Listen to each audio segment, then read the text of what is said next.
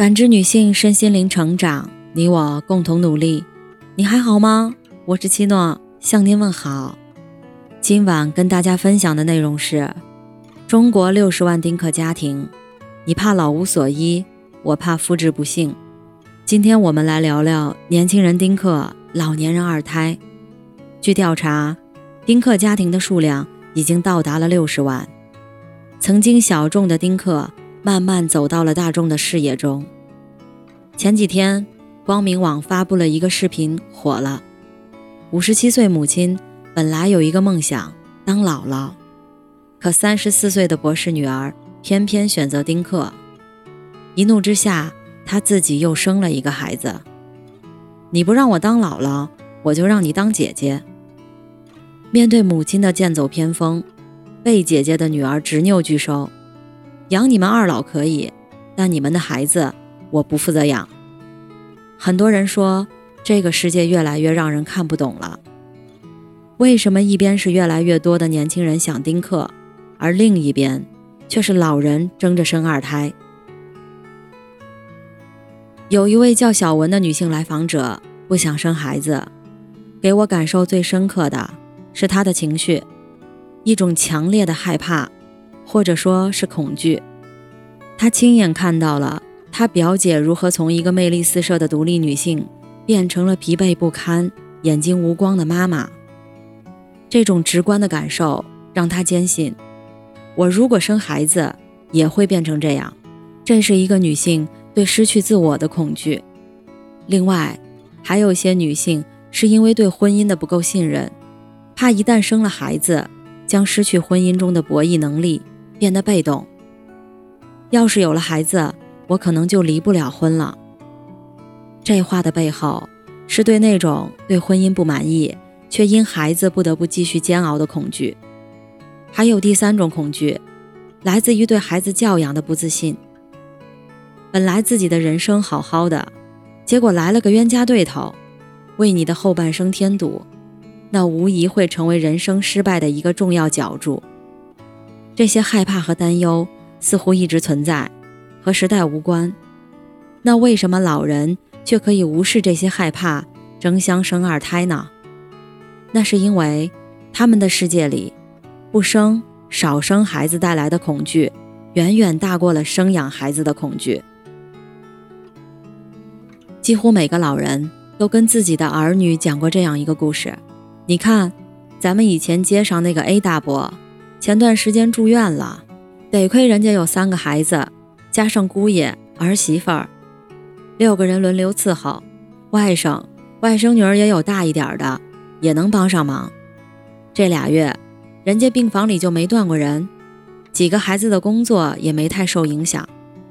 你再看那毕大妈，老两口，七十岁的人了，身边没人，就一个儿子，在大老远的广东工作。一年到头回不来一趟，钱倒是不少挣，但是有点什么事儿回不来呀，全靠老两口相互照顾。前段时间老太太感冒了，天天去医院打吊瓶，两个人只能叫个出租车，颠儿颠儿的跑上跑下，连个给挂号的人都没有。哎呦，你说这辈子，这要是以后有点重病，你说咋办？估计很快要去养老院了。最后，老人会得出一个颠覆不灭的真理：孩子少了就是不行。在这个故事里，我们也看到老人的两种恐惧：第一种是对自己老无所养的恐惧；第二种是对下一代照顾上一代孤立无援的恐惧。如果是独生子女，摊上双方老人都身体不好，将是一种难以承受的负担；而生孩子，虽然也意味着付出和牺牲。但这些都被看作是有意义的，因为生命得以传承，亲情得以延续。从进化心理学的角度来看，这种情绪是一种人类繁衍本能的需求。这种本能让我们通过生育孩子战胜死亡，也赋予了我们两种冲动：一种是当你爱一个人，就想跟他生孩子。有一种感性的说法叫“爱情的结晶”，从心理学上。我们可以理解为愿意和对方有更深度、不可分的连接。另一种冲动则是天生的对孩子的喜爱，并且愿意为之输出，为之牺牲自己。那么，既然有对衰老、生病的恐惧，又有本能作用，为什么很多年轻人还是想丁克？可能是他们已经对衰老做好了准备。知乎上曾经有一个热点话题：七零八零后丁克族们怎么样了？有一位匿名网友回答说，他已经四十加的年龄，他觉得没有孩子挺好的，时间上自由，经济上自由，并且和丈夫的婚姻也很稳定。应对丁克生活，他总结了四条：第一，要有足够的养老资金。除了养老保险，还要有别的收入保障晚年生活。第二，一定要营养健康，作息规律，经常健身。第三，一定要有自己的兴趣爱好。第四，要能够在完善自我的同时忽略年龄。不难看到，最重要的一点就是经济保障。当抛弃了养孩防老的传统思路之后，多赚钱养老。变成了替代方案，这样就可以一定程度减少对老无所依的恐惧。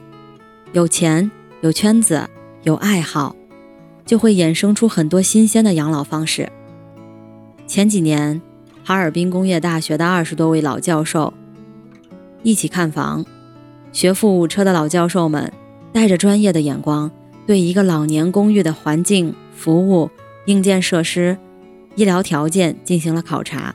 最后达成团购的两层楼，能容纳一百三十位老教授。老教授均为高龄多病的空巢老人，他们人生中大半的光阴都没有离开过校园，生活圈子就是老同事、老教授和学生们。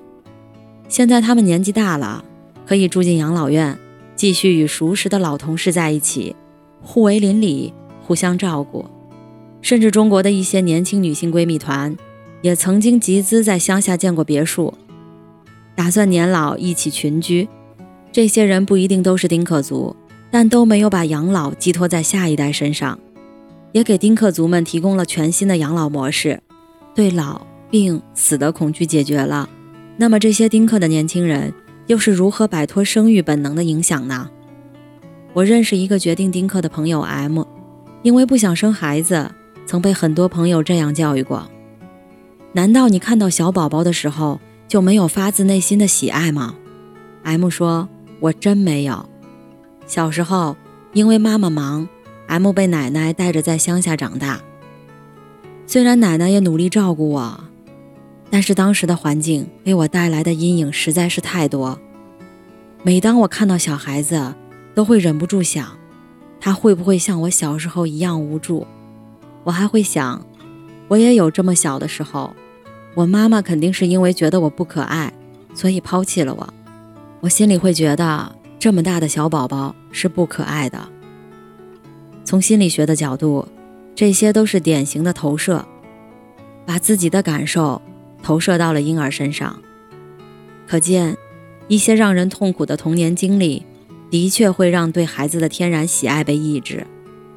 而另外一个女孩 L，则对生孩子、稳固亲密关系表示迟疑。